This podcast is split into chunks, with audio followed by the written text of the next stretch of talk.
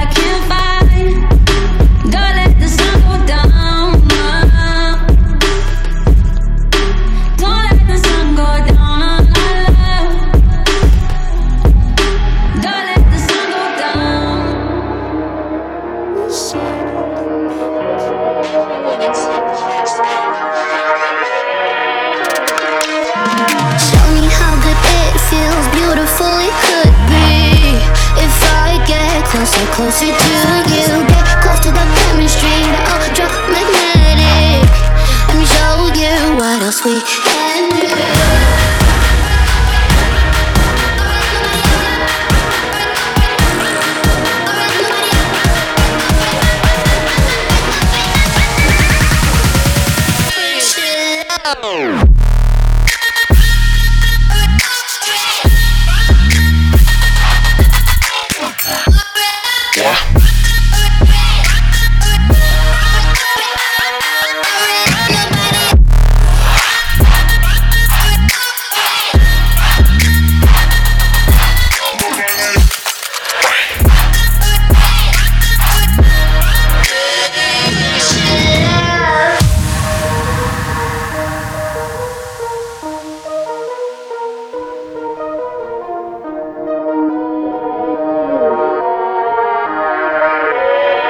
You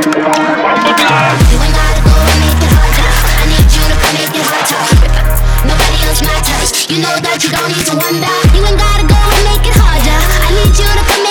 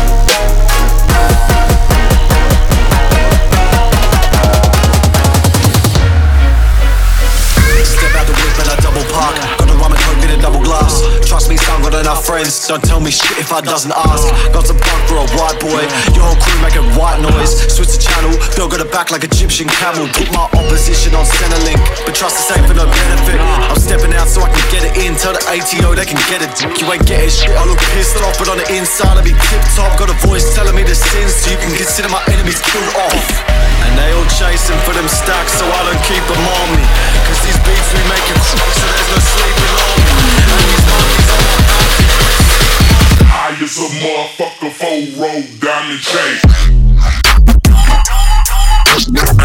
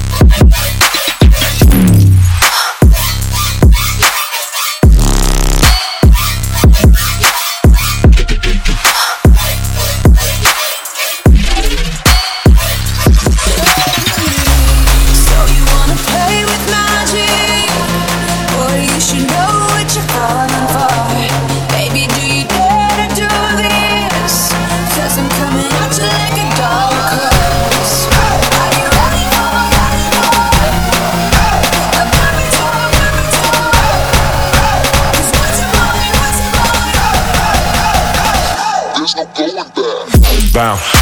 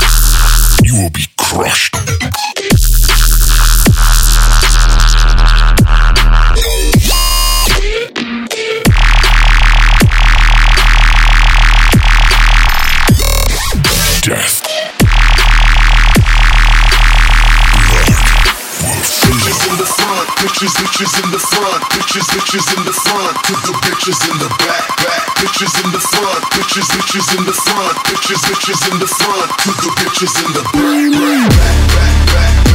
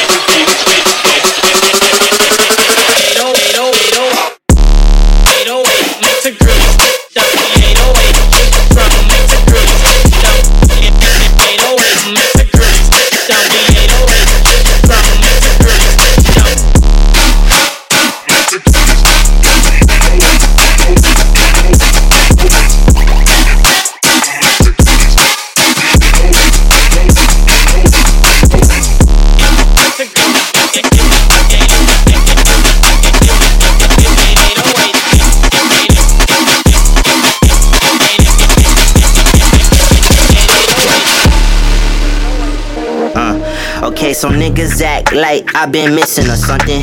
I been missing that action. You lack ain't miss out on nothing. I got reasons for my absence. Quit the weak ass assumptions like you playing victim. You did it. Please don't act like it's nothing. I got blood in my motherfucking pen. I don't need no fucking homies. I don't need no fucking friends. I just need my money stacked up. Hopefully it don't bend. Cause if it do, then I get backed up. I need to make up mens. Look, look.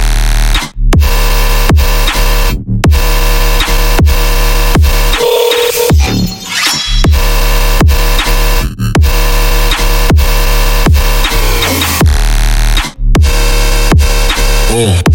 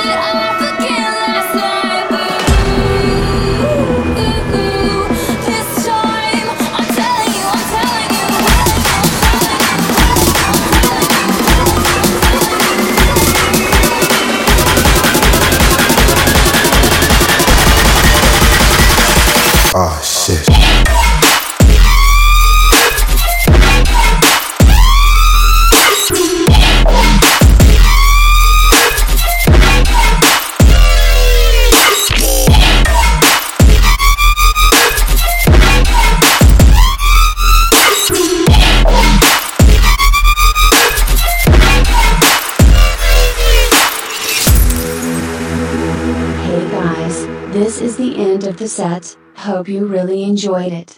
See you on the next chapter of Love is a Trap.